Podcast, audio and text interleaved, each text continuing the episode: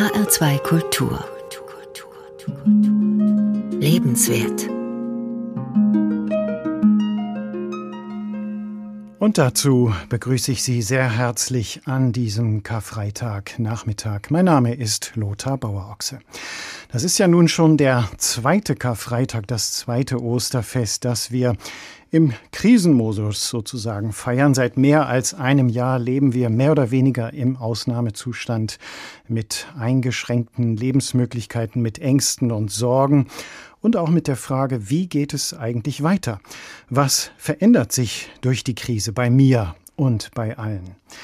Ohne Zweifel, diese Krise ist ein Einschnitt, so wie jede Krise ein Einschnitt ist, so wie jede Krise einen Wendepunkt markiert. Wendepunkt heißt, es kann nicht einfach so weitergehen. Bitte wenden, das sagt uns ja das Navi im Auto, wenn der Weg zu Ende oder die Richtung falsch ist.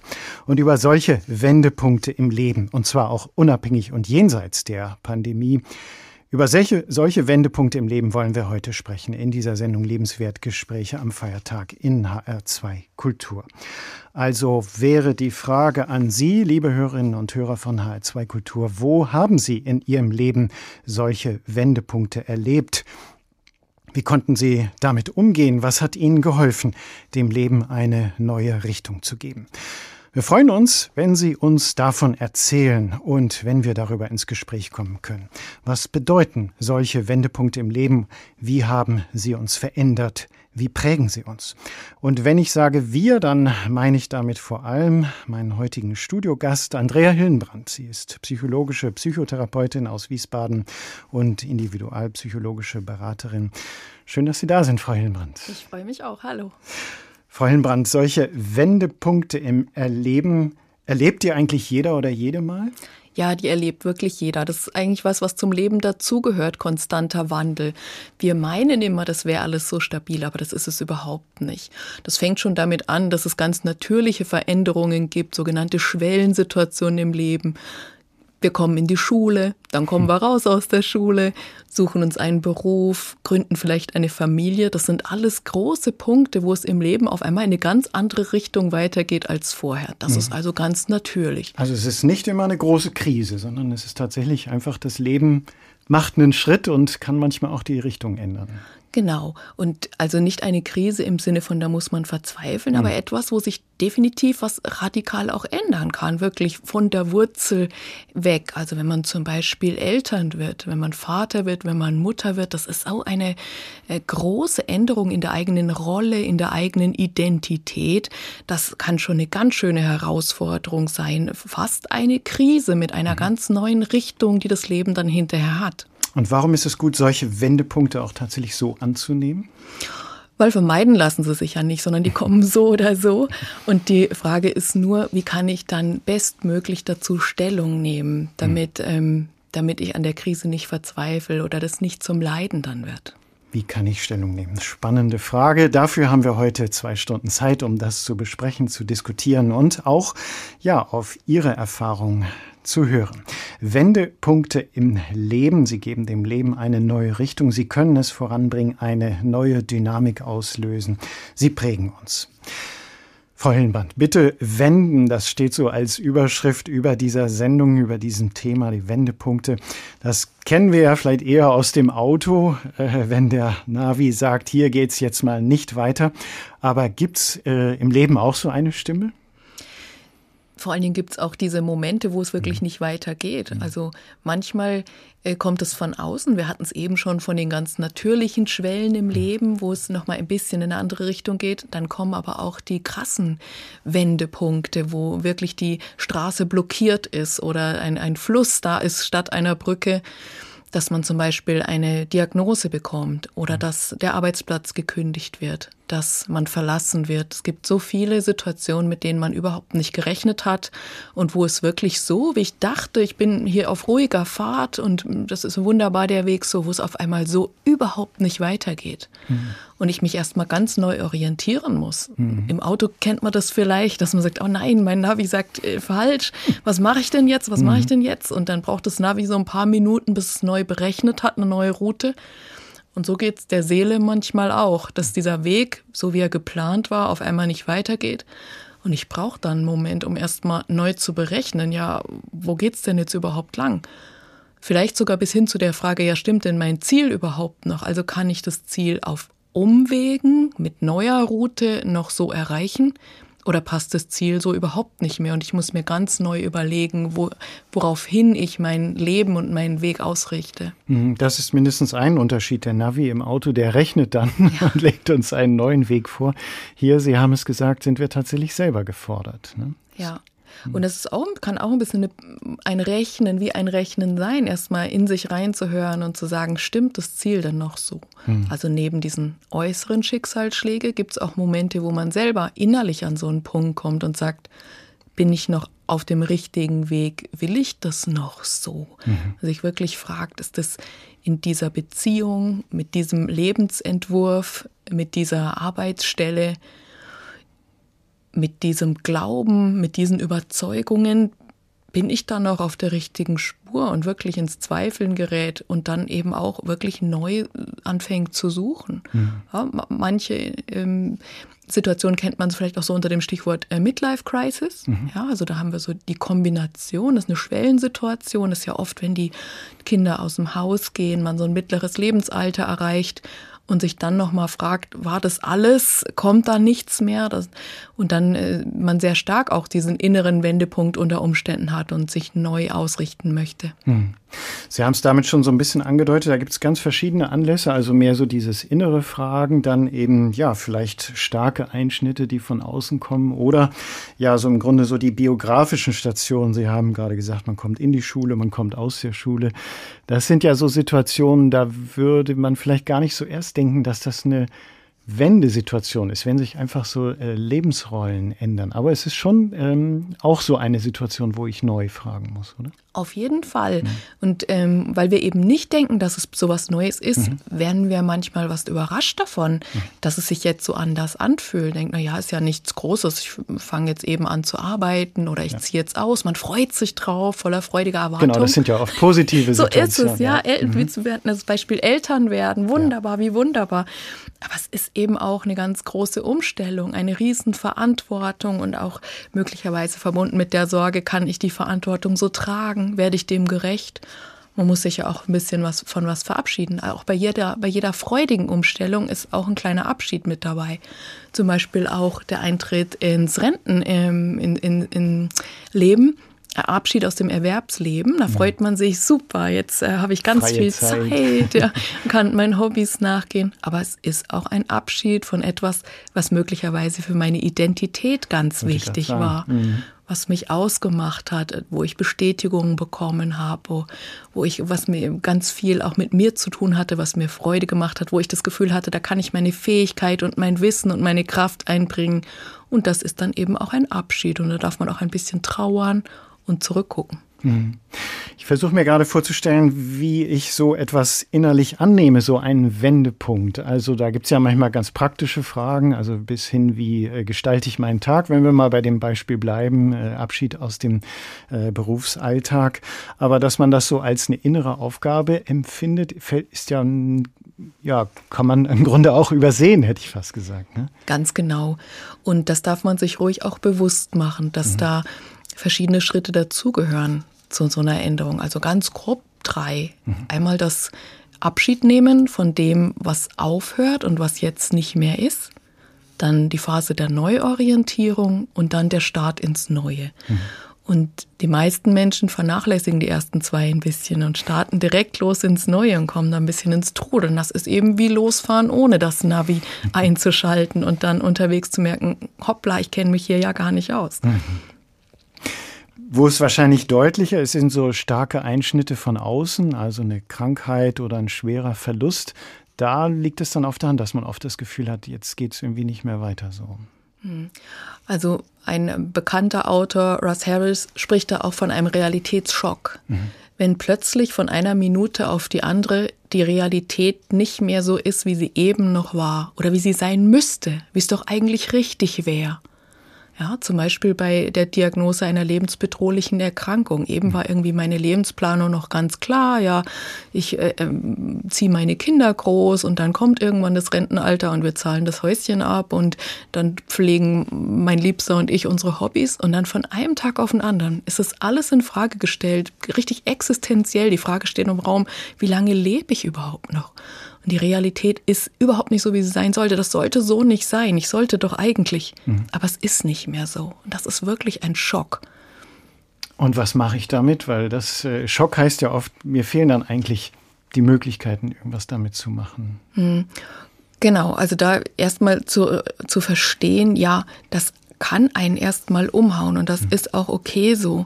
Ähm, man muss da gar nicht gleich ganz tapfer sein. Ähm, da muss man sogar ein bisschen aufpassen, an sich selber vielleicht auch nicht diese mhm. Anforderungen zu stellen.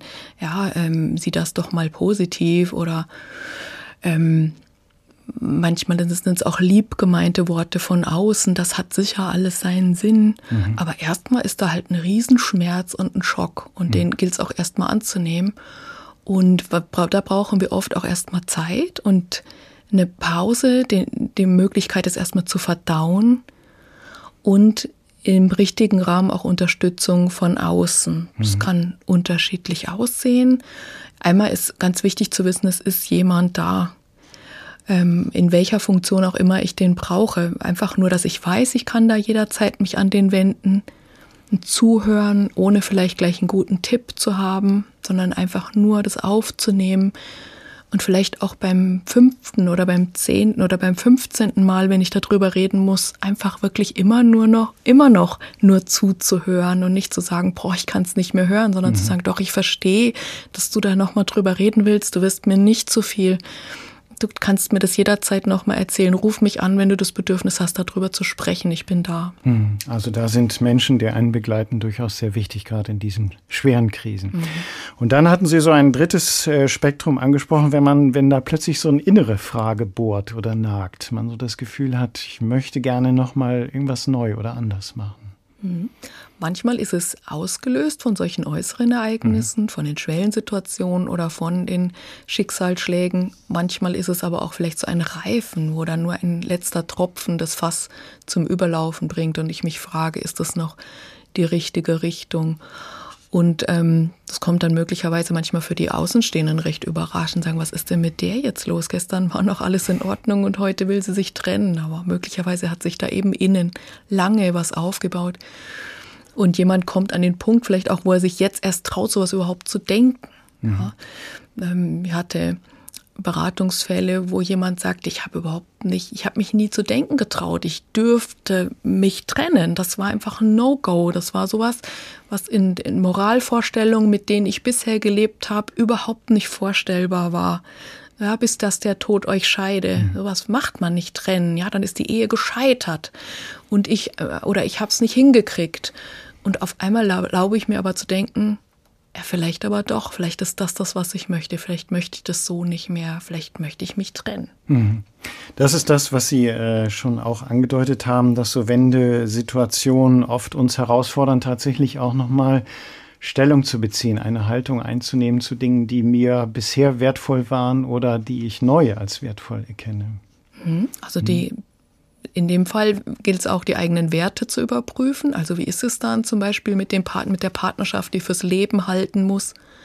Oder in anderen Fällen, woran mache ich denn ein erfolgreiches Leben fest? Wenn ich zum Beispiel aufgrund irgendwelcher Umstände meinen Beruf nicht mehr ausüben kann. Entweder der Betrieb macht zu oder ich habe eine Krankheit, die es mir verunmöglicht, den Beruf weiterzumachen. Ähm, oder dann eben der Eintritt ins Rentenalter Woran mache ich dann den Wert, meinen Wert und das erfüllte Leben fest, wenn es eben nicht mehr die Arbeit ist? Da ist dann die Frage, war es vielleicht bisher zu einseitig auf dem einen ausgerichtet, dass ich mhm. meinen ganzen Wert daran festgemacht habe? Oder kann ich da eben auch noch andere Sachen finden und sagen, oder vielleicht sogar völlig unabhängig davon, dass ich meinen Wert erarbeiten muss, zu einem Punkt kommen und sage, ich bin wertvoll, Punkt. Und mhm. jetzt schauen wir mal, was wir damit machen. Gibt es so, kann man sagen, es gibt so bestimmte Fähigkeiten oder Ressourcen, die gerade in solchen Wendesituationen von uns gefordert sind oder abgerufen werden? Also was schon sehr helfen kann, ist, so, ist sich seiner Werte bewusst zu sein mhm. und ähm, im Sinne von, dass man nicht so sehr auf direkte Ziele hinlebt, so sagt, okay, mein nächstes Ziel ist irgendwie die, das sechsstellige Jahresgehalt oder mein Ziel ist das Eigenheim, sondern zu sagen, was, woran will ich so wie leuchtturmmäßig mein Leben ausrichten? Okay, es ist mir wichtig, meinen Beitrag zu leisten, es ist mir wichtig, äh, Familie in meinem Leben zu haben. Es ist mir wichtig, meinen Beitrag zur Gemeinschaft zu leisten. Was sind meine Werte und mhm. passt meine Richtung noch zu meinen Werten? Das trägt ähm, besser über solche Wendepunkte und Schicksalsschläge hinaus als die konkreten Ziele, die da viel anfälliger sind. Mhm. Heute in der Sendung motivieren wir auch die Hörerinnen und Hörer mal so über eigene Erfahrungen, eigene Wendepunkte nachzudenken. Ist das auch hilfreich, sich nochmal zu überlegen, wie bin ich in solchen Krisen umgegangen? Hilft einem das auch für weitere Krisen? Das kann sehr hilfreich sein, denn mhm. wir haben alle schon solche Krisen gemeistert. Mhm. Kleinere, größere Wendepunkte, wie gesagt, allein schon die Schwellensituation. Mhm. Und da kann es sehr hilfreich sein, sich das mal klar zu machen, was man da schon geleistet hat an Anpassungsarbeit, an Trauerarbeit. Und für den Anfang kann man sich da vielleicht mal eine eine mittlere Krise raussuchen, ja, und mal zu gucken, was hat mir denn damals da durchgeholfen? Waren es gute Freunde? Waren es, war es der Glaube? War es eine Neuausrichtung? War es äh, Kunst und Kultur, die mir einen Sinn gegeben hat? Kann ganz spannend sein, kann ganz individuell sein. Da sind wir tatsächlich dann mal gespannt, was die Hörerinnen und Hörer von H2 Kultur uns heute da erzählen können, welche Erfahrungen sie gemacht haben. Frau Hillenbrand, ich greife nochmal das Bild vom Autonavi auf. Bitte wenden, wenn möglich. Wenn der mir zuruft, bitte wenden. Dann ist bei mir eigentlich mal so ein bisschen Stress, äh, eine ganze Menge an Gefühlen. Einerseits einfach der Ärger, dass ich mich verfahren habe aber auch natürlich so eine Unsicherheit. Äh, was heißt jetzt wenden? Wo soll es langgehen? Und stimmt es eigentlich? Vielleicht ist ja doch mein Weg der richtige. Also wenn wir so über Wendepunkte des Lebens reden, da gehören diese Gefühle wahrscheinlich auch alle mit dazu, oder? Ja, ganz viele verschiedene. Da, wenn wir es wieder an den drei Phasen festmachen mhm. von der Veränderung, also erstmal dieser, das Alte hört auf, ne? das kann mhm. mit Ärger verbunden sein, dass das nicht so weitergeht oder was mir da widerfahren ist, Wut, Verletzung, aber auch Trauer über das, was jetzt nicht mehr da ist. Und dann in der mittleren Phase, wo ich mich neu orientiere, wo ich suche, das kann sehr verunsichernd sein. Mhm. So ganz was Neues, wo, wo, etwas, für das ich keine Blaupause habe, wo ich noch gar nicht weiß, was jetzt kommt. Und dann, wenn ich neu starte, dann kann auch ein bisschen Sorge, Ängste dabei sein, traue ich mir das zu? Mhm. Werde ich den Weg schaffen? Wie steil wird es denn? Und ähm, da braucht es auch ganz viel Mut. Mhm. Ja, was mache ich mit diesen Gefühlen? Weil die können mich ja auch ein bisschen hindern, so eine Wende tatsächlich zu machen oder sowas Neues anzufangen. Na, erstmal sind, ja, das ist so eine äh, so eine banale Weisheit, aber erstmal sind ja alle Gefühle sinnvoll. Mhm. Also die sind uns ja von der Natur alle zu einem Zweck gegeben, gar nicht um uns zu behindern, sondern wirklich um uns ähm, zu helfen im Leben. Ja, also wenn ich mich ärgere, dann heißt das, da liegt was im Argen. Also dass mir da jetzt wirklich was passiert ist, was mich beeinträchtigt, das darf mich auch ärgern. Ja, mhm. und dann kann ich nur gucken, was mache ich mit der Ärgerenergie.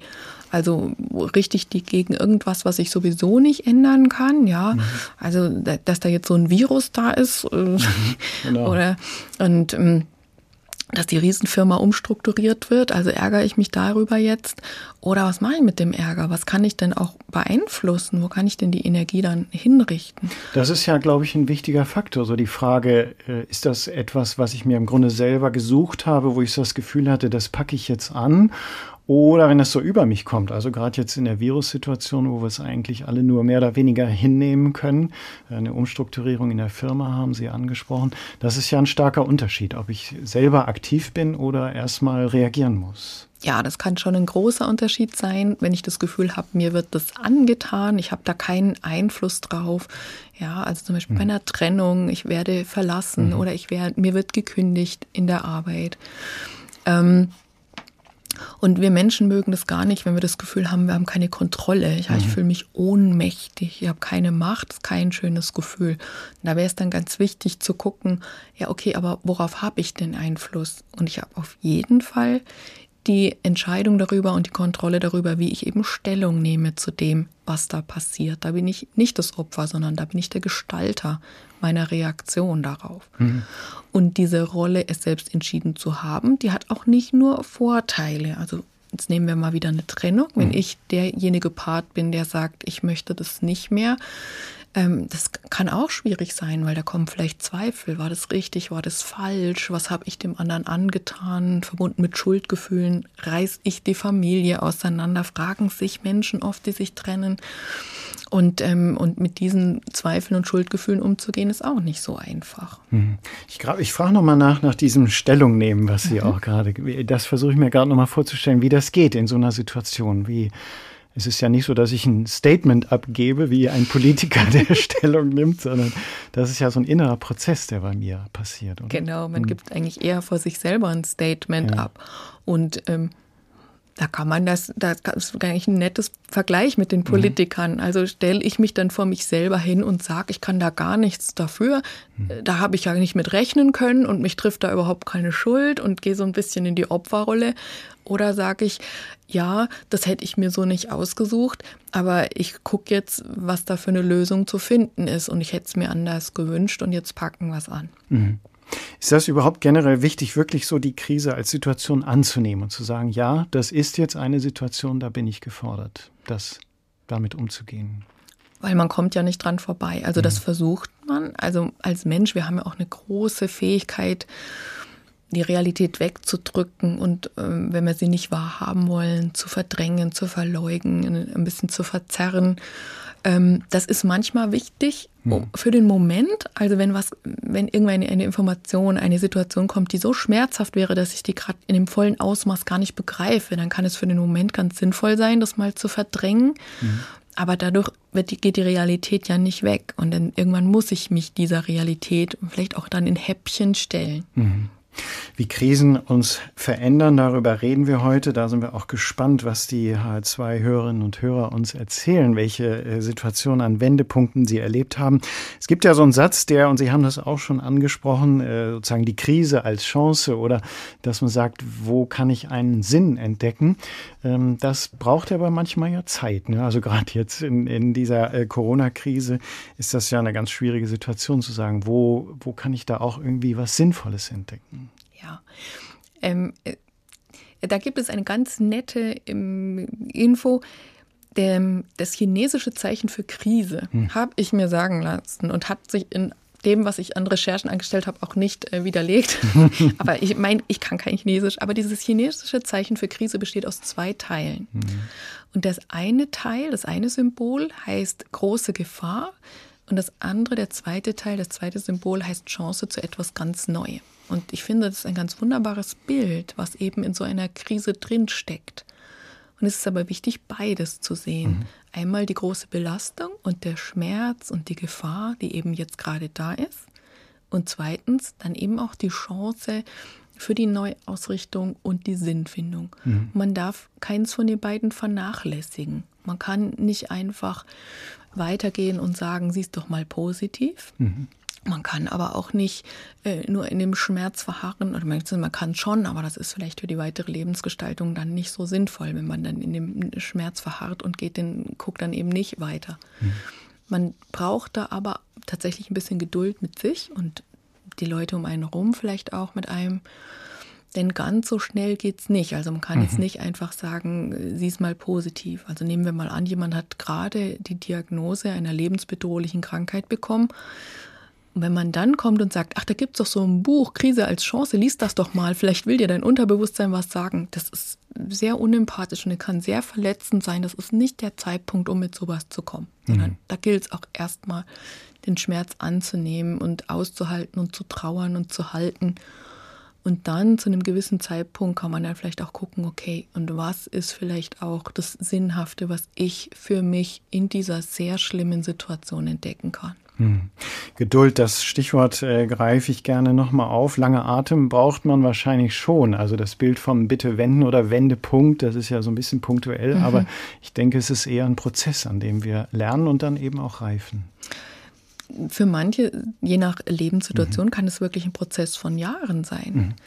zum Beispiel nach einer Trennung, nach dem ersten Schock, nachdem es ist aus und dann zu gucken, wie geht es jetzt weiter, innerlich mit dem Alten abzuschließen, sich neu zu orientieren, neu zu gucken, möchte ich überhaupt eine neue Beziehung oder möchte ich das erstmal nicht, möchte ich mich erstmal selber mhm. finden und wie ein Leben auch ohne Partner sinnvoll gestaltet werden kann und Viele blicken dann wirklich nach Jahren zurück und sagen, okay, das waren einige Jahre, mhm. die, die diese Neuausrichtung meines Lebens auch gedauert hat. Mhm.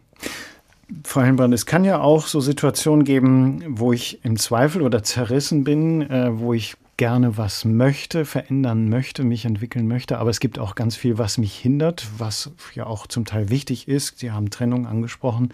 Kinder, Familie, äh, das, die zahlen ja alle einen Preis. Also wo ich merke, äh, so einfach geht es vielleicht mhm. gar nicht. Genau, man, man ist ja keine Insel. Also mhm. wir leben ja auch in Zusammenhängen. Und es gibt in den allerseltensten Fällen im Leben einfache Lösungen. Mhm. Das heißt, wir brauchen da auch eine hohe Toleranz für Komplexität, das auch auszuhalten, wie vielschichtig jedes Thema auch ist. Dass, ähm, dass nicht alle happy sind, wenn ich mich trenne. Dass mhm. da nicht alle begeistert klatschen um mich rum, sondern einige auch sagen, ich finde es nicht gut. Hast dir das gut überlegt? Ja. Und ähm, manche sind dann so ein bisschen geknickt und gekränkt, warum die anderen, weil die selber schon durch einen ganz langen inneren Prozess mhm. möglicherweise durch sind, bis sie an den Punkt gekommen sind und die anderen aber erstmal das nicht so toll sehen. Also da braucht es schon wirklich auch die Fähigkeit, sowas auch auszuhalten. Mhm. Wir haben zu, äh, zu Beginn dieser äh, zweiten Gesprächsrunde so ein bisschen über die Gefühle gesprochen, die da mit äh, aufgeworfen werden können, die unangenehmen Gefühle, Ängste, Zweifel, Unruhe. Ähm, gibt es so eine, wie soll man sagen, positive Gegenseite? Gibt es eine Verheißung, ein Versprechen ähm, auf der anderen Seite, was man sagt, wenn du so einen Wendepunkt annimmst als Aufgabe, bringt es dich auch weiter? Ja, da dürfen wir auch wieder ähm, die, zum Wort Krise zurückkehren. Mhm. Da korrigieren Sie mich, Ihr Griechisch ist bestimmt besser als meins, aber meines Wissens nach kommt das äh, Wort Krise aus dem Griechischen mhm. und bezeichnet äh, einen, äh, einen Grad, einen Berggrad. Also die höchste Stelle, wo es wirklich dann gefährlich wird und auf der anderen Seite tief runtergeht, mhm. aber in dem Sinne eben tatsächlich auch ein Wendepunkt. Also das Schlimmste ist praktisch erreicht und ab mhm. jetzt geht's leichter weiter oder anders weiter. Und das finde ich ist was ganz Verheißungsvolles, wenn man versteht, okay, das, der dunkelste Moment ist jetzt und ganz platt gesagt, jetzt kann es eigentlich nur noch besser werden. Also mhm. wenn ich das überstanden habe, wenn ich hier durchgekommen bin, da gibt's wirklich Aussicht drauf. Das ist so was Wichtiges, sich klar zu machen im, im dunkelsten Moment das ist jetzt gerade, das bleibt nicht für immer. Ist, äh, in diesem Moment fühlt es sich so an, als wäre es, würde es mich zerreißen und als würde es niemals weggehen, aber es wird tatsächlich vorbeigehen. Auch mhm. das wird vorbeigehen und dann wird auch wieder was Neues kommen. Bitte wenden, wie Krisen uns verändern. Das ist unser Thema heute. Es geht um Wendepunkte des Lebens, wie Sie sie erlebt haben, wie wir sie gestalten können, wie sie unser Leben prägen. Lebenswert, eine Sendung zum Mitmachen, zum Mitreden. Sie sind herzlich eingeladen, sich zu beteiligen. Und ich freue mich, dass Frau Marquardt uns angerufen hat. Schönen guten Tag, Frau Marquardt. Guten Tag, Herr Bauer-Ochse. Guten Tag, Frau Hillenbrand. Hallo. Was können Sie uns erzählen? Welche Wendepunkte haben Sie erlebt in Ihrem Leben? Als ich den Titel hörte, fielen mir ganz spontan zwei äh, besondere Wendepunkte in meinem Leben ein. Als ich zehn Jahre alt war, sind meine Eltern mit mir und meinem Bruder kurz vor der Mauer aus der ehemaligen DDR geflüchtet. Hm. Das war ja ein Wendepunkt, den ich ja nicht beeinflussen mhm. konnte. Und ich, also für mich war es ein Schock. Mhm. Es war für mich wirklich schlimm. Alles, alles war von einer Minute zur anderen weg. Da war die, gar nichts mehr wie vorher. Wohnort, System, Freunde, Schule, nichts mehr. Nichts. Und ich, und das Schlimme ist, ich konnte mich ja nicht verabschieden. Ja. Die Eltern konnten uns ja nicht einweihen. Das wäre ja gefährlich gewesen. Ich hätte nicht weggewollt, ne? Ja. Und sie hätten ja vielleicht was Falsches sagen können. So, Na so, klar, mhm. ja, ja. Naja, und dann sind wir zu Verwandten gekommen, die ich noch nie, die ich gar mhm. nicht kannte, in den Raum Hannover. Wir haben im Raum Berlin gewohnt. Und und ich habe dann auf das Ganze so mit ein Stück inneren Rückzug und mhm. Trauer mhm. reagiert. Mhm. Ja, weil sie ganz viel verloren hatten und sie konnten Ja. sich eben nicht verabschieden und dann kam das Verabschieden erst danach in Form der Trauer. Ach, und das richtige Verabschieden kam erst vor einigen Jahren hier. Oh, Und ich bin über 70. ja. Ja, also also ähm, damals war es dann ja so, meine Eltern haben alle Energie aufgewandt, dass wir wieder neu anfangen. Also wir hatten da eine Landwirtschaft.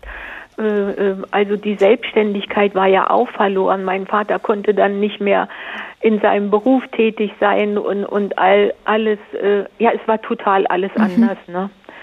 Und meine Großmutter, die mir ganz wichtig war, äh, die mir auch so einen gewissen Halt gegeben hat, die, die ging dann nach Stuttgart zu einer anderen äh, Tochter und die hat mir sehr, sehr gefehlt. Und eine katholische Familie, die wir im Ort hatten, wo ich mich sehr geborgen gefühlt habe, teilweise geborgener als im Elternhaus, ähm, die war ja auch nicht mehr da. Dann haben sie, sie hatten das so erlebt, dass sie alles verloren hatten, jeden Halt. Ja. Und haben dann erstmal, waren dann erstmal nur bei sich in sich drin und haben Ja. getrauert. Ja, ja. Und, und schon als Kind äh, habe ich dort äh, in meiner Heimat so gespürt, dadurch, dass ich dort in einem evangelischen Kindergarten war, nicht in dem staatlichen, ähm, dass für mich der Glaube ein Halt ist. Und zwar Jesus, nicht Gott Vater, Ja. aber Jesus wie ein Freund, der mitgeht und ja. Und, Das war der äh, Einzige, der mitgegangen ist auf dieser Flucht und, ähm, und der Ja. war noch da. Und als sie sich da in sich zurückgezogen haben, war Ja. da wenigstens einer da, den sie noch ansprechen konnten.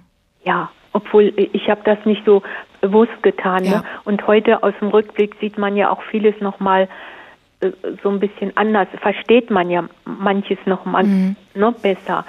Aber dieser Halt ist mir geblieben. Und als ich dann nach Göttingen zum Studium ging, das war erst acht Jahre nach der Flucht, äh, da war ich auch immer noch gar nicht richtig zu Hause, also dort. Ähm, Ich war noch nicht angekommen. Ich habe, wenn ich zu Hause gesagt hat, sagte mir da eine Kommilitonin, wenn du zu Hause sagst, dann meinst du ja immer das Dorf in, da in der DDR und nicht hier, wo du jetzt wohnst. Ich sag ja, mein Zuhause ist das dort. Das ist mein Zuhause. Also ich hatte noch immer eine ganz starke Bindung und habe dann auch wieder einen Kontakt zu einer mütterlichen Freundin aus dieser katholischen Familie aufgenommen.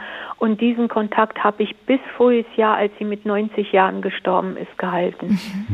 Die war mir ganz, ganz wichtig. Die war mir wirklich ganz wichtig. Und äh, und äh, dann, als ich äh, selbst Familie hatte, da bin ich dann auch mit meiner, also erst, ach so, ich war die erste aus der Familie, die mit 18 Jahren, damals war man ja erst mit 21 volljährig, äh, aber ich habe drei Monate gebraucht, bis die Eltern mir erlaubt haben, rüberzufahren. Aha. Ich, meine Sehnsucht war stärker als die Angst. Frau Markert, ich bin so ein bisschen hellhörig geworden, neugierig geworden, als Sie gesagt haben, den, den Abschied im Grunde, den haben Sie erst vor ein paar Jahren äh, nochmal neu durchlebt. Ja, ja. Und zwar ich, der zweite große Abschied dann ähm, war meine Trennung von meinem Mann. Ähm, ich konnte nicht mehr. Ich war am Ende meiner Kräfte und äh, habe erst so hinter, nachdem ich getrennt war, dann rausgekriegt, die, was da alles ohne mein Wissen gelaufen war. Und ich bin aus dem Raum Hannover in die, hier nach Kassel gekommen. Ich kannte keinen einzigen Menschen hier. Ich habe einfach ganz alle, hab gewusst, es geht nicht mehr, ganz alleine neu angefangen. Und ich glaube, das konnte ich damals nur, ich bin nur mit dem Koffer gegangen. Das konnte ich nur, weil ich einmal erlebt habe, man kann sogar ohne Koffer gehen. Das heißt, diese große Krise mit zehn Jahren, die, die für sie jahrelang gedauert hat, wo sie alles, nichts zurückgelassen hatten und nichts mitnehmen konnten und wirklich, was sie so kalt erwischt hat über Nacht, hatte in dem Sinne später dann seinen Sinn, weil sie Ja. das erlebt hatten, das kann man überleben. Ich Richtig. kann das überleben. Ja, ja. Und bei dieser zweiten Trennung, da äh, war ich auch ganz so bewusst, äh, ähm, hatte ich ganz bewusst diese Sicherheit meines Glaubens in mir. Und äh, also das war das war ganz ganz ganz wichtig. Ich war dann, weil ich wirklich körperlich und seelisch ziemlich unten war, ähm, für sechs Wochen in einer äh, in einer psychosomatischen mhm. Klinik. Und als ich dann hier, ich wohne nicht direkt in Kassel am Rand, in einem kleineren äh, Ort, als ich hierher kam, habe ich sofort hier Anschluss an Kirchengemeinde gesucht. Mhm. Und das war für mich auch ganz wichtig. Da habe ich dann in der Gesprächsgruppe war ich, äh, dann bin ich da in Gospelchor gegangen und ähm, habe gewusst, da ist es für mich gut, Anschluss zu finden. Und da hat es die Erwachsene anders gemacht als die Zehnjährige, die da in ihrer Not niemanden hatte. Die Erwachsene hat gesagt, ich brauche den Kontakt, ich brauche die Gemeinschaft. Ich gehe ja. und hole mir das bei Gleichgesinnten, die die gleichen Werte haben, mit denen ich was gemeinsam habe. Und die finde ich überall, egal wo ich hingehe. Ich finde eine Kirchengemeinde. Ja, das wird mir jetzt, wo Sie das auch nochmal sagen, selber erst nochmal so deutlich bewusst, eben weil Sie sagen, da haben Sie es jetzt anders gemacht. Ganz genau, ganz genau. Ja, also das zeigt nochmal wieder, alles im Leben, was man erlebt hat, hat irgendwo seinen Sinn. Ne? Hm. Nach vielen, vielen Jahren noch. Ja, und hier, als ich dann hier war, bin ich auch dann in meine Heimat, auch dann eben allein dorthin gefahren. Und da war ich einmal im Dezember bei strahlendem Sonnenschein, Schnee, bin ich über die Felder gegangen, da wo unsere früheren Felder waren. Und da habe ich anderthalb Stunden nur geweint. Mhm. Und da kamen diese Tränen, die ich als Kind dann doch irgendwann geschluckt habe. Ja. Und dann haben Sie das endlich betrauern können und endlich Abschied nehmen können. Ja, und das hat mir, ich habe in dem Moment auch dort schon gemerkt, wie es mir gut tat, mhm. wie ich das gebraucht habe. Und als ich dann im Zug, äh, im Zug saß äh, nach Berlin, da war es nochmal das Gleiche. Ich saß im Zug und ich saß und die Tränen mhm. liefen. Und das erinnerte mich an den Tag der Flucht. Da sind wir nämlich auch mit dem Zug mhm. nach Berlin gefahren. Und da habe ich mich in eine Ecke verzogen und dann kam so ein junger Mann auf mich zu. Das fand ich so nett. Und der fragte, kann ich Ihnen irgendwie helfen? Und da habe ich gesagt, hier sind wir vor 40 Jahren weggefahren und nicht wiedergekommen. Und da guckt er mich lächelnd an und sagt, ja, und jetzt können Sie immer wieder herkommen. Das war, glauben Sie, das war in dem Augenblick so, das hat mir so einfach gut getan. Ja. Da, da war jemand, der hat meinen Schmerz gefühlt und der hat mir Mut gemacht. Ja. Das, da sprechen Sie zwei ganz wichtige Sachen an, wie die anderen für uns in solchen Krisen da sein können. Einmal, er fühlt mit mir meinen Schmerz ich ja. werde verstanden, es wird mit mir mitgefühlt. Ich erlebe Mitgefühl. Ja. Nicht Mitleid, sondern Mitgefühl. Ja, das ist und, ein Unterschied. Und es macht mir jemand Mut. Ja. Und lächelt mich dann so an, also hat mich angeschaut. Ne? Das ist ja auch immer wichtig. Ja. Manche schauen weg, wenn jemand weint. Mhm. Aber man kann mit wirklich mit einem freundlichen Blick kann man so ermutigen. Ja. Ich sehe dich, ich sehe dein Leid und ich bin da. Ich wende ja. mich nicht ab. Ja. Mhm. Und das sind dann so Momente im Leben, für die ich dann so dankbar bin. Und ich spüre es jetzt noch. Das, das, ja, und das, ja, das ist was ganz Besonderes dann. Mhm. Frau Marquardt, und wir danken Ihnen, dass Sie angerufen haben und uns diese Geschichte, ja auch eine sehr anrührende Geschichte von ja, einer lebenslangen äh, Beschäftigung mit solch einem Wendepunkt und wie viel das auslösen kann. Danke, dass Sie uns daran haben teilhaben lassen. Vielen Dank. Ja, gerne. Am Schluss möchte ich nur noch sagen, und jetzt bin ich hier so richtig angekommen und ich fühle mich jetzt hier so richtig zu Hause und der Entschluss, nach der Trennung alleine zu bleiben, das ist für mein Leben, wie ich es jetzt führe, bin weiterhin ehrenamtlich im Naturschutz tätig, ist es gut. Mhm. Und das, das, ist ja auch wichtig, ne, dass man dann äh, merkt, das war ein richtiger Schritt und ich bin jetzt richtig, also ich habe so das Gefühl, bei mir richtig angekommen zu sein. Sie haben Ihren Weg gefunden. Ja, ja. Ja. Vielen Dank. Das hört sich richtig toll an. Ich freue mich sehr mit Ihnen, dass Sie diesen Lebensweg gefunden haben und auch gemacht haben. Ist ja auch viel Arbeit dabei. Danke. Und das tut mir auch gut, dass Sie Anteil nehmen. Das tut einfach gut. Mhm. Ja. Ich danke Ihnen sehr für Ihren Anruf. Bleiben Sie gerne noch bei uns bei dieser Sendung Lebenswert Gespräch am Feiertag. Danke, Frau Marquardt, dass Sie angerufen haben. Frau Hildebrand, ich greife das nochmal auf. Das zeigt ja einfach so eine ähm, Wendepunkte sind tatsächlich so Situationen, die uns eigentlich ein Leben lang prägen können. Das war gerade sehr schön deutlich, mhm. ne? dass es eben nicht eine Sache ist von äh, zehn Minuten mhm. oder einer Stunde oder einer Woche. Das ist wirklich was, was jahrelang drin bleibt und eine Erfahrung, die ähm, die Spuren hinterlässt im, im Guten, im Schlechten, aber auf jeden Fall da ist und uns verändert und unsere Persönlichkeit eben auch mitprägt und mhm. für den Rest des Lebens. Das äh, war gerade ein sehr schönes Beispiel, gerade was wir auch erleben, wenn wir sehr jung sind, kann eben auch so einen äh, doch profunden Effekt haben, der, der, die, der den Charakter und die Persönlichkeit und den Lebensweg für das ganze Leben prägt. Und das war gerade ein sehr schönes Beispiel, wie die Dame es geschafft hat, diesem, diesen jüngeren Anteilen, die eben diesen Schmerz da noch die erlebt haben und was noch da ist, sich dem nochmal anzunehmen und da was zum Abschluss zu bringen, zu, zu heilen, auch nach vielen, vielen Jahren und dass sich das lohnt und dass das auch möglich ist. Ein, ein sehr schönes Beispiel. Wie Krisen uns prägen, wie Krisen uns verändern. Unser Thema in der Sendung Lebenswert Gespräche am Feiertag. Bei mir im Studio ist Andrea Hillenbrand, Psychotherapeutin, Beraterin aus Wiesbaden. Und ich begrüße sehr herzlich Frau Huss am Telefon. Sie haben uns angerufen. Schönen guten Abend, Frau Huss. Guten Abend. Welchen Wendepunkt, von welchem Wendepunkt in Ihrem Leben möchten Sie gerne erzählen? Ja, ich möchte von einem Wendepunkt erzählen, der auch eine Epidemie oder Pandemie war. Mhm. 1957 gab es eine asiatische Grippe, wo sehr viele Leute erkrankt sind und auch ich.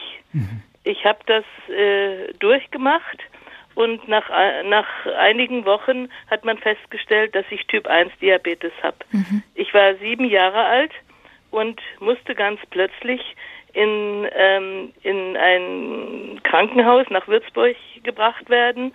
Und das war 70 Kilometer vom Wohnort mhm. entfernt. Und äh, von da an wurde ich gespritzt äh, zweimal am Tag und durfte nur bestimmte Sachen essen. Äh, also hatte, bekam eine Diät, die damals noch sehr eingeschränkter mhm. war als früher. Und da war von einem Tag auf den anderen das Leben nicht mehr so, wie es war. Und vor allen Dingen, es ging auch nicht mehr weg. Ne? Also es blieb. Es war nichts, ja, wo man sagt, da, da müssen wir jetzt durch und dann ist. gar nicht zu überblicken. Mhm. Äh, aber was mir sehr gefehlt hat, ich habe äh, in, in, dieser Zeit ist mein, mein siebtes Geschwister geboren. Und wir oh. waren eine große Familie, ja. aber ähm, mein Vater hat mich jeden Tag besucht und hat mir jeden Tag biblische Geschichten erzählt. Ich fand es tot langweilig, weil ich, ich, hätte, ich hätte lieber mehr Buntstifte gebracht gekriegt, Buntstifte, die auch richtig malen.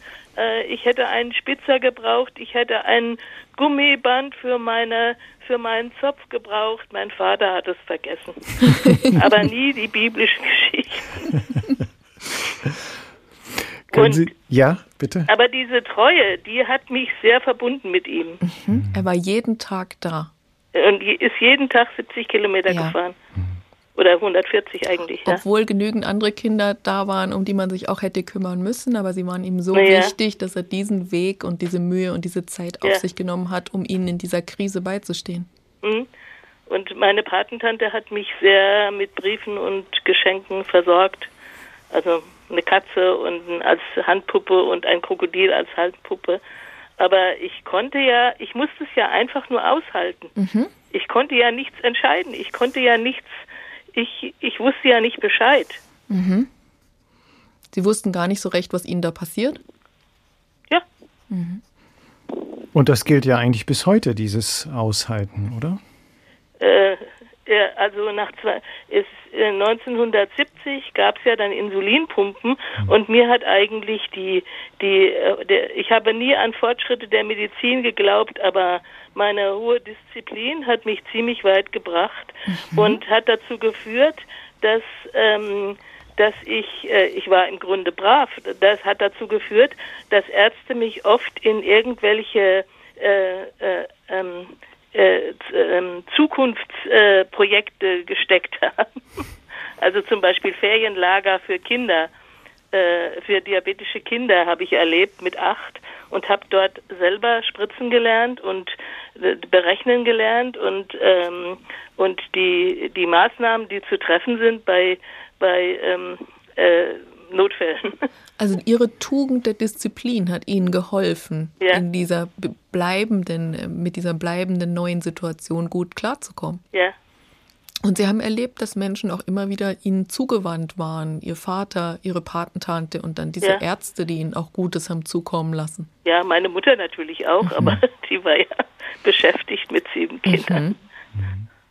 Haben Sie das Gefühl, dass diese, ja, dass Sie diese Situation bewältigt haben, dass Sie das auch geprägt hat, gestärkt hat, so fürs Leben, für andere Herausforderungen, sage ich mal, die vielleicht Ja. gekommen sind? weil durch diese Disziplin, das war ja meine eigene Leistung. Ja. Und ich äh, bin sehr ehrgeizig geworden, was fast ein bisschen übertrieben war, weil ich ja mit den Geschwistern unbedingt mithalten Ja. wollte. Und, ähm, und äh, ich habe aber auch, einmal habe ich mich, im Krankenhaus war ich ja auch viel alleine und musste mich in irgendeiner Weise beschäftigen und habe entdeckt, wie sehr die Natur, wie sehr man sich mit der Natur beschäftigen kann oder wie, wie sehr äh, selbstwirksam es ist, wenn man sich bewegt Ja. oder wenn man äh, Diät einhält oder wenn man auch im richtigen Moment das Richtige tut, zum Beispiel dann essen, wenn der Blutzucker niedrig ist. Also Sie haben erlebt, wie diese Selbstdisziplin und dieses Selbst, selbst Einfluss zu nehmen, die Verantwortung für sich zu übernehmen, wie toll Ihnen das helfen kann. Und Sie finde ich sehr reflektiert, dass Sie auch so mit so ein bisschen Abstand sagen, manchmal habe ich vielleicht fast ein bisschen zu viel meine Disziplin angewendet. Und äh, da sagen Sie was ganz Wichtiges, weil jede Stärke, wenn man sie im Übermaß verwendet, kann Nebenwirkungen haben. Ähm, ist erstmal was Wunderbares, diese Disziplin, die hat Sie wirklich weit gebracht im Leben. Und an mancher Stelle beobachten Sie so, hm, hätte ich vielleicht auch ein bisschen weniger machen können. Ja, aber das entdeckt man sehr spät. Ich wollte unbedingt bis 60 arbeiten. Und ich wollte einen Beruf haben und ich habe auch den Beruf nochmal gewechselt und habe später mit, äh, äh, hab, äh, ich war früher Stickerin. Diese Berufe hat man kranken, äh, krank, kranken Töchtern oft angedeihen lassen, weil die nicht gefährlich waren und nicht, ähm, wie soll ich sagen, ähm, äh, be, be, behütet war, das, wo man sozusagen behütet war. Aber ich wollte unbedingt Ergotherapeutin werden und bin dann, äh, äh, ohne dass ich es wollte, bei schwerstbehinderten und mehrfach körperbehinderten Menschen gelandet.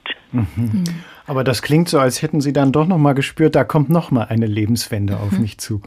Ja, das hat mir sehr geholfen. Meine Textilausbildung hat mir geholfen, dass ich ein, ein Projekt für Behinderte und Nichtbehinderte zehn Jahre führen konnte, wo großzügige Einrichtung da war und eine äh, große Freiheit in den 80er Jahren, diese, dieses, ähm, diese Aktion zu gestalten.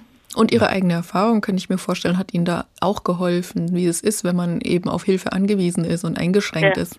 Ja, und ich äh, kann gar nicht verstehen, äh, also dass so wenig Leute, wenn jemand äh, behindert ist oder so, so wenig Leute aushalten können, dass man eben Zeit braucht, wenn man behindert ist.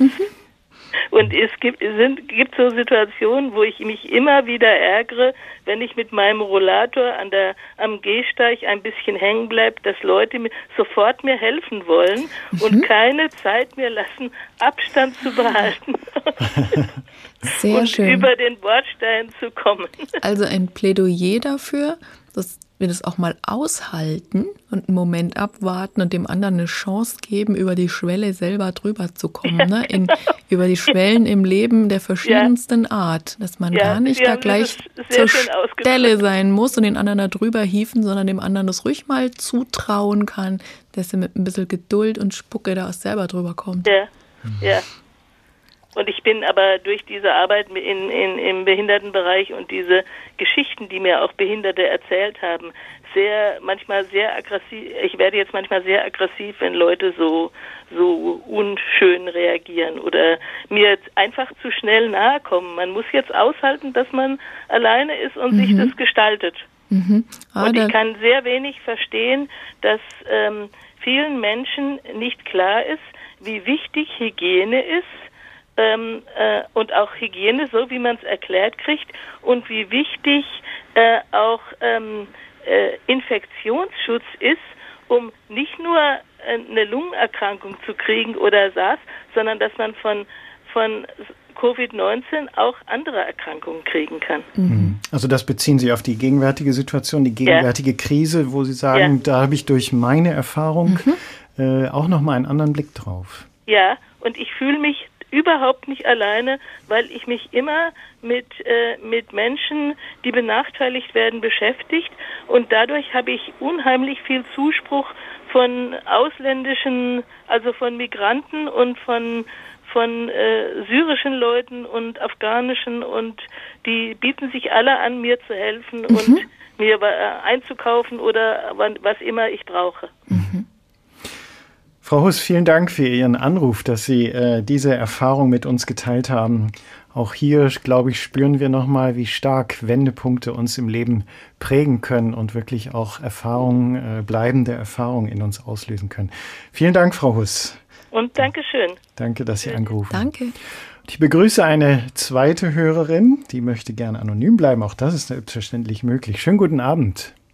Ja, schönen guten Abend. Ähm, ich bin Maria. Hallo. Sie sind Maria. Sie. Guten Abend, Maria. Ja. Schön, dass Sie angerufen haben. Ja, danke. Äh, eine kurze Frage. Ich habe ein Retro-Handy, aber ich glaube, äh, die Verständigung ist ganz gut technisch. Ne? Im Moment klingt es gut, ja. Doch? Ja. Ja, erzählen Sie gerne. Ich bin immer ein bisschen aufgeregt. Okay. Ähm, das dürfen Sie sein. Das bin ich auch, Maria.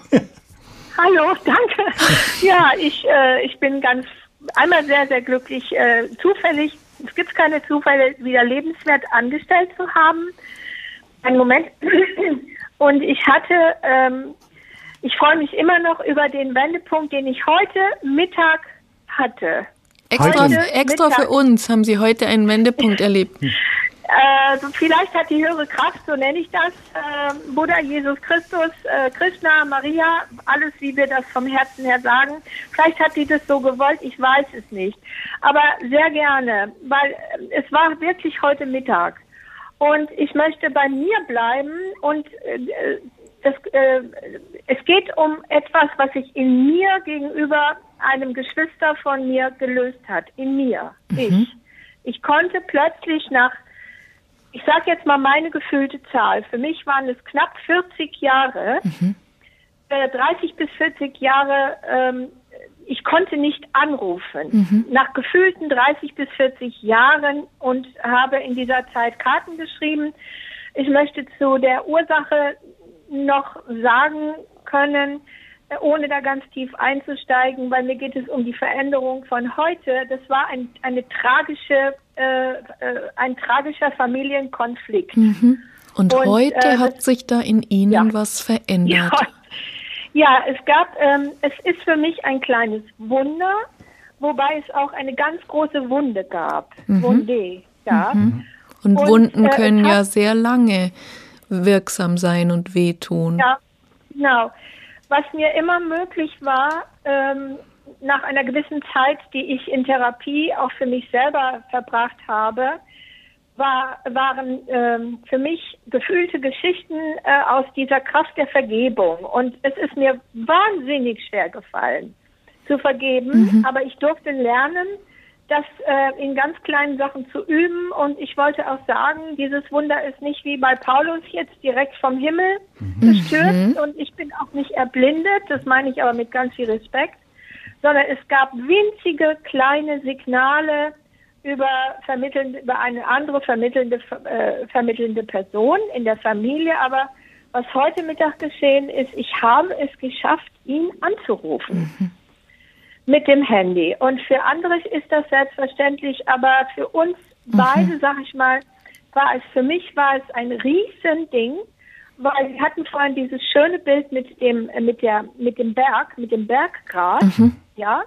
Also ich kann meine Situation am besten beschreiben. Ich konnte, und das auch nur mit großen Mühen, ähm, zu Feiertagen Karten schreiben und diese kleinen Signale waren da, aber wie das in mir sich umgewandelt hat, ähm, das kann ich letztendlich für mich, ähm, ohne jetzt, ähm, ich bin jetzt, für mich hat Gott keine Konfession, ja, aber ähm, ich bin auf diesem Weg der Ver Vergebung, äh, da, die, die ist zu mir gekommen. Und es klingt also, so, als hätten Sie da schon eine ganze Menge für getan auf diesem Weg. Es klingt so, als hätten ja. Sie schon lange für sich daran gearbeitet und da Schritt für ja, Schritt ja. und Schritt für Schritt diesen Weg gegangen. Ja, und ganz wichtige kleine Schritte. Und ich habe auch lange, lange, lange, lange, lange, sechsmal lange lernen dürfen, dass ich mich dabei nicht überfordern ja. muss. Und die ja, Schnecke besteigt den Fujiyama, aber langsam, langsam. das ist ein toller Satz. Also äh, ich habe es erst heute mit einem Menschen geteilt und äh, ich bin noch in dieser, wirklich in dieser großen Freude und der Anruf war wirklich sehr schön. Wunderbar. Ähm, er war auch sehr real. Mhm. Er war real. Und ich will nur eine kurze Sequenz wiedergeben. Ich habe den Bruder wiedergefunden, den ich seit meiner Kindheit mit meinen Gefühlen sehr, sehr geliebt habe. Mhm. Und das und, war äh, auch in Ihnen. Die ganze Zeit war dieser Teil ja. auch in Ihnen. Und heute kam, dürfte ja. der nach vorne kommen. So ist es. Und das hat Schwupps gemacht. Und da habe ich gedacht, ähm, jetzt rufst du an. Und was er damit macht, ist seine mhm. Sache. Ähm, äh, und äh, darf ich das kurz noch sagen, wie das war? Gerne. Nach so langer Zeit? Ja, dürfen Sie. Also ich habe ja ein Retro-Handy, ne? Und ich bin äh, mit den Handys, ähm, da erlebe ich auch oft Schrecken und, äh, und Probleme beim Hören, ne? Ähm, jetzt bei ihm war es so, zuerst, es war ganz authentisch. Also es klackerte, es gab Lärm und das kenne ich ja schon von meinem Handy. Und dann hat er erstmal, ich halte das Handy jetzt etwas weiter weg, erstmal hat er ins Handy gerufen, ich verstehe ja nicht. Mhm. Und dann, und dann habe ich, ich halte das Handy wieder weiter weg. Ich habe von, von 10 Kilometer Entfernung, gefühlte Entfernung, wirklich gebrüllt. Hier ist die so und so. Und äh, habe mich genannt mit dem Namen. Und dann war er war ganz, ähm, er war so wie immer und er war positiv. Ich habe positiv erlebt. Mhm. Ja. Und dann habe ich ihm gesagt, dasselbe wie ihn, ich hätte nur ein Retro-Handy. Und dann hat er zu mir gesagt, ach Kinder, Kinder, Kinder. Und bei mir zu Hause liegen hier die Handys rum. Ich schicke dir ein. Sehr schön. Muss mal Luft holen, ja. ja. ja. Und dann und es klingt so, als, als es klingt so, als wäre er auch auf, an dem richtigen Zeitpunkt gewesen, um Ihren Anruf zu empfangen. Ja. Und manchmal ja, ist es ja so, dass wenn wir selber so eine Entwicklung machen und dann etwas sehr arbeiten, das ist, finde ich, fast magisch, dass wir dann manchmal, wenn wir wirklich unsere Arbeit machen, dann die Erfahrung machen, der andere ist dann auch an dem richtigen Punkt, wenn ja, wir ihn dann, wenn ja. wir ihn dann wieder treffen. Ja, sehr schön. Sie haben es sehr schön benannt. Ja, genau. Maria, Ach, ja. vielen Dank. Ja, einmal ja. tief durchatmen nach diesem ja. aufregenden Tag heute. Vielen Dank, Dank. dass Sie uns davon erzählt haben. Und äh, ja, ich wünsche Ihnen, ich glaube, wir wünschen Ihnen, dass dieser Weg weitergeht nach diesem Wendepunkt, dass Sie weiter im Kontakt bleiben und diese Menschen weiter so eng im Herzen halten können. Und ich möchte Ihnen allen frohe Ostern wünschen. Dankeschön. Dankeschön. Ihnen auch. Auf Wiederhören. Danke. Tschüss.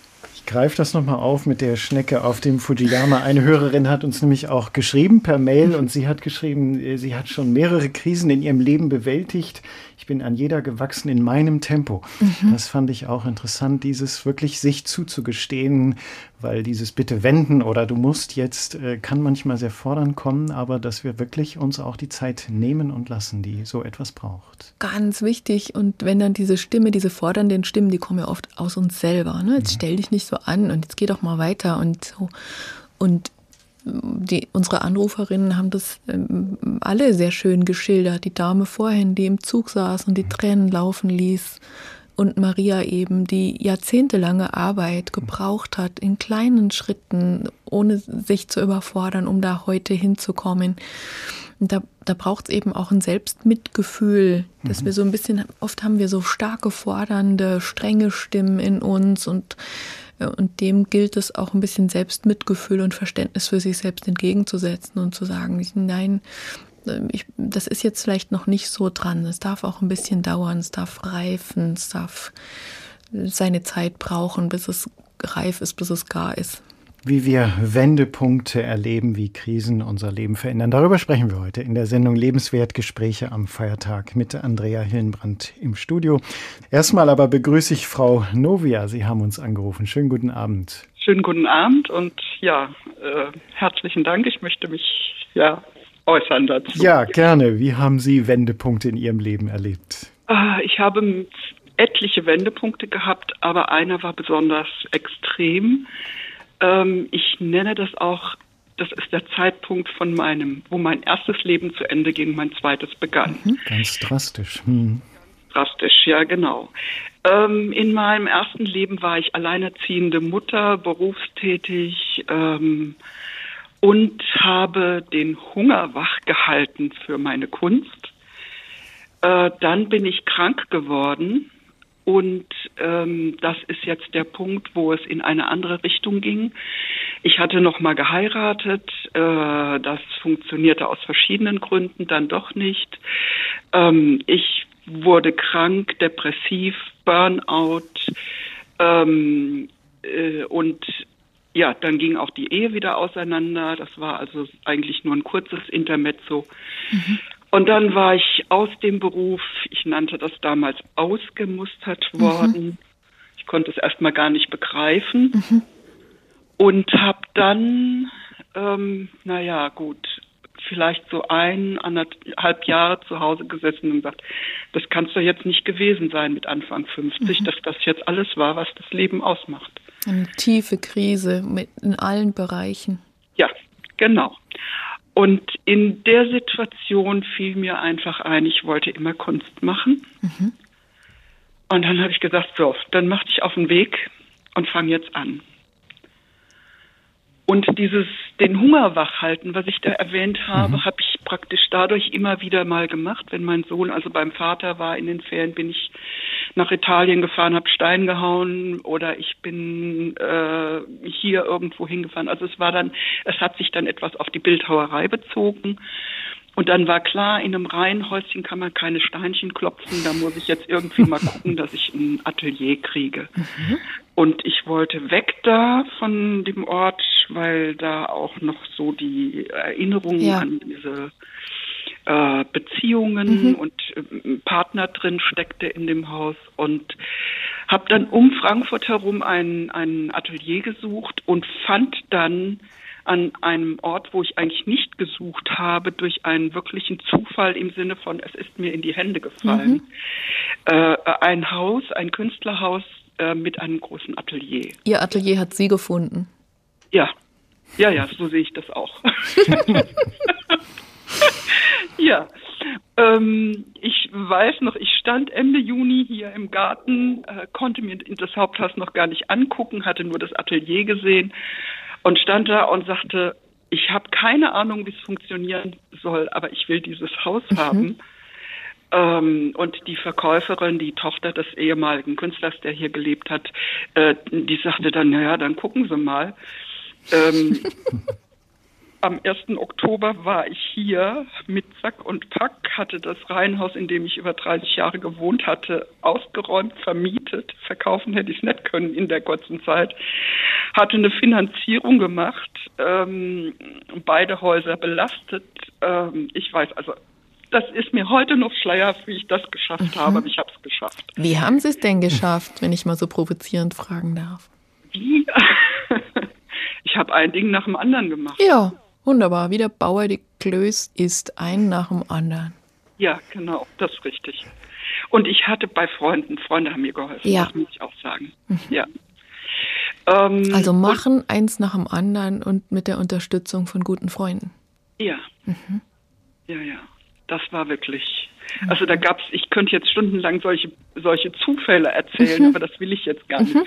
Ähm, das Ungewöhnliche, was dann passiert ist, ist, ähm, ich hatte schon zwei Jahre vorher, bevor ich hierher kam, zwei, drei Jahre vorher, ich weiß nicht mehr ganz genau, wann es war, nee, es waren sogar drei Jahre vorher, ähm, ein Konzert gehört, da hat mich mein Sohn mit nach Frankfurt in die alte Oper genommen, Hugh Wolf dirigierte und ich saß im Parkett ähm, in der dritten Reihe ganz außen und konnte dadurch sehen, was Hugh Wolf macht. Mir stand der Mund offen. Und ich war so fasziniert davon, dass ich damals noch im Sinne von Plastik dachte, ich möchte ein Porträt von diesem Mann machen. Aber wie geht denn das, wenn, wenn eigentlich diese Bewegung so toll ist? Also ich habe ihn nach dem Konzert dann gefragt und er sagte nur, ähm, machen Sie mal, äh, wie viel Zeit kostet mich das? Und ich habe gesagt, ich möchte nur in Proben sitzen und äh, mitzeichnen und in, in Konzerten sitze ich dann auch und, und zeichne sie. Ähm, mal gucken, wie das geht. Es ist völlig anders gegangen, weil dann etwas sich aufgetan hat, was eindeutig mit meiner gesamten Biografie verknüpft ist. Nämlich, ich habe festgestellt, dass ich eine Kombination, eine Koppelung habe zwischen, also eigentlich ein synästhetisches ja. Vermögen zwischen Hören und Bewegung. Mhm. Und das ging dann ein und wurde geschärft, beides durch dieses Zeichnen dieser Dirigentenbewegungen. Ähm, daraus ist dann aber irgendwann entstanden, ich hatte dann noch die Komponistin Barbara Heller kennengelernt hier, ähm, und da ist entstanden, ähm, dass ich über das Zeichnen, das ja dann auch ein Hörzeichnen geworden ist, ich nenne mich heute Hörkünstlerin, mhm.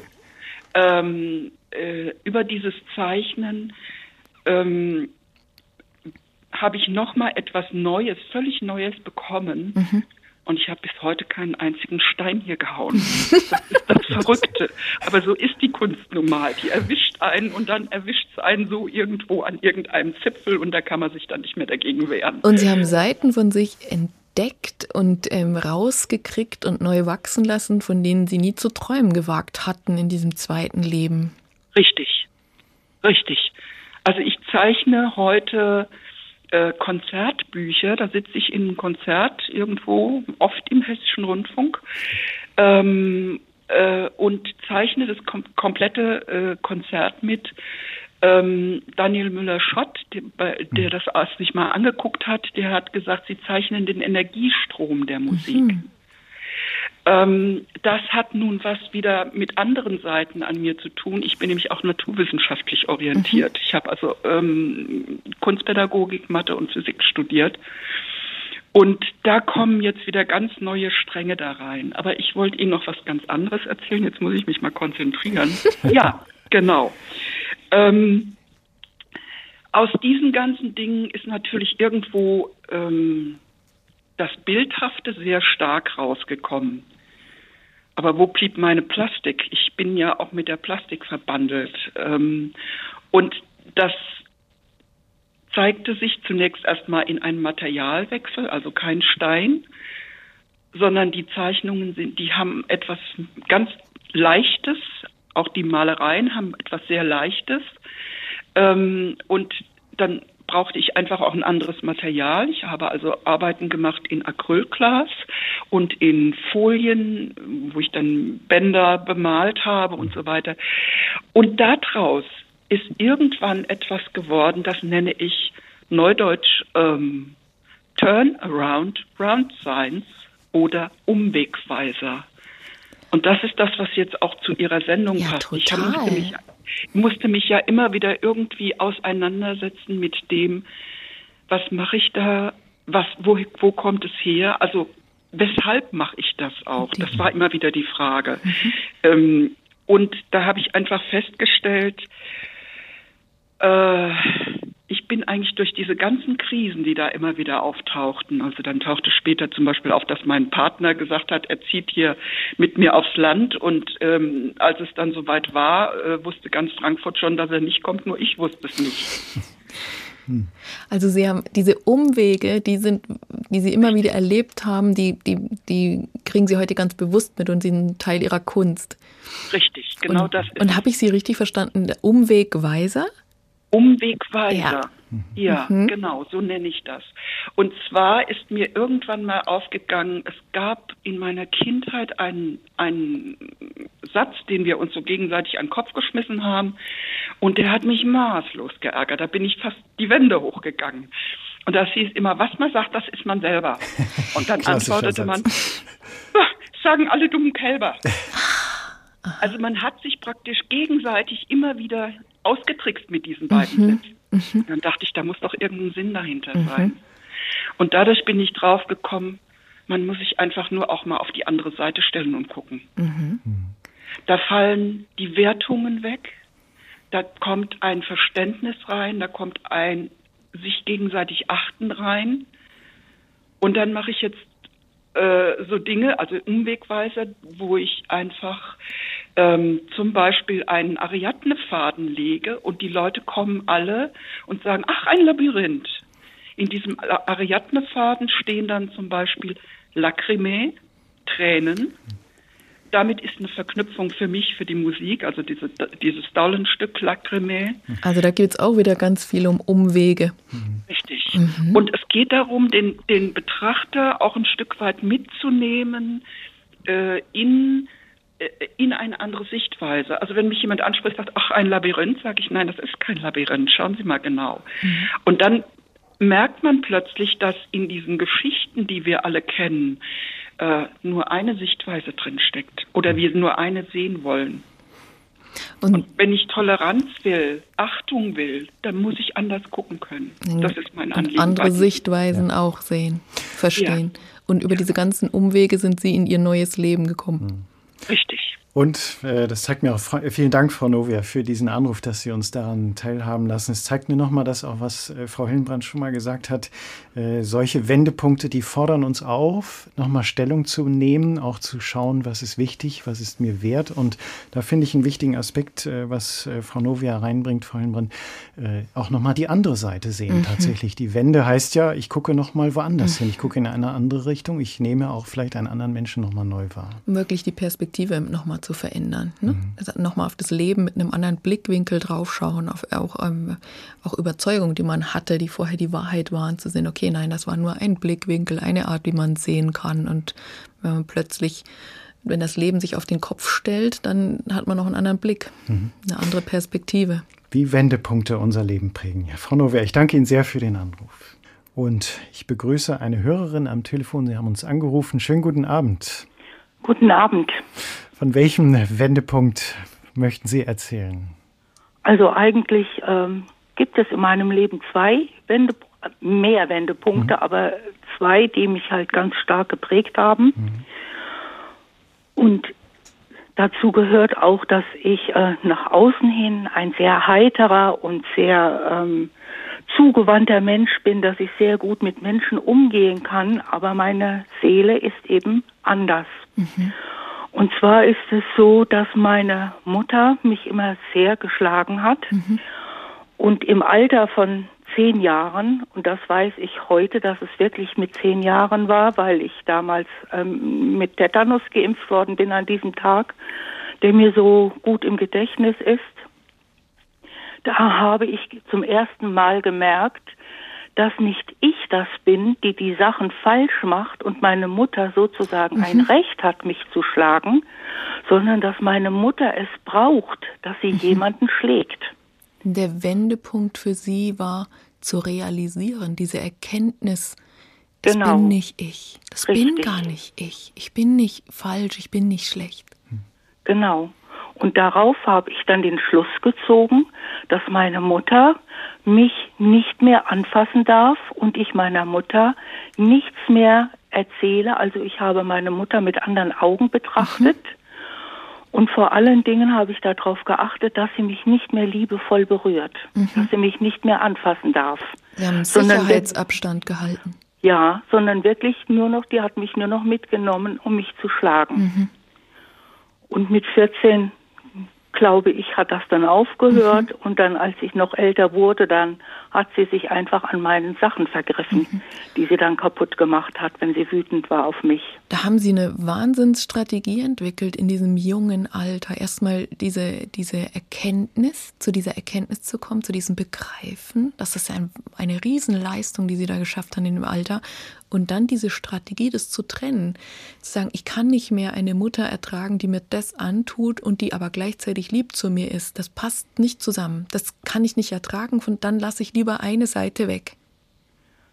Das ist richtig. Aber gleichzeitig bin ich ja auch in eine ganz große Einsamkeit ja. hineingekommen. Ja.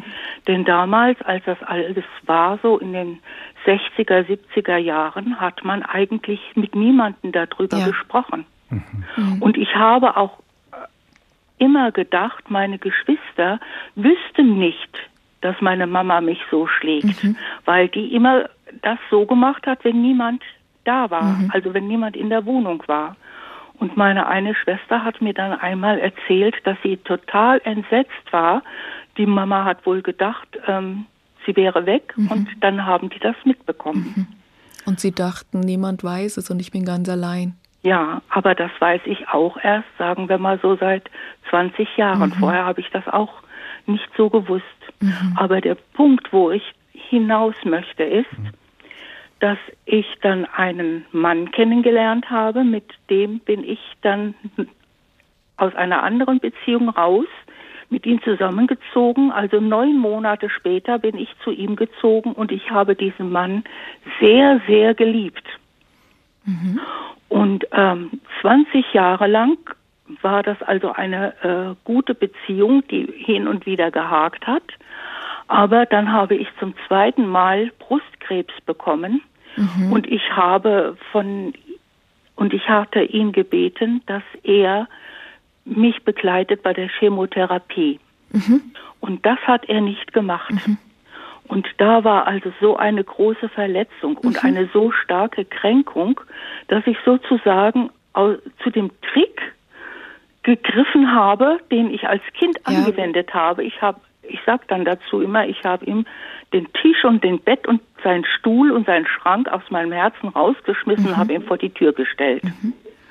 Und zwar, ich habe mich nicht von meinem Mann getrennt oder ähm, weil ich gemerkt habe, dass er auch in seiner Seele gefangen ist. Mhm. Er hat auch ein seelisches Leiden und er wäre gerne auch anders gewesen, aber er konnte es nicht. Sie konnten das sehen und verstehen und gleichzeitig mussten sie aber auch sich selber schützen ich und haben da diese Strategie schützen. gefunden, ihn eben zumindest aus ihrem Herzen zu verbannen.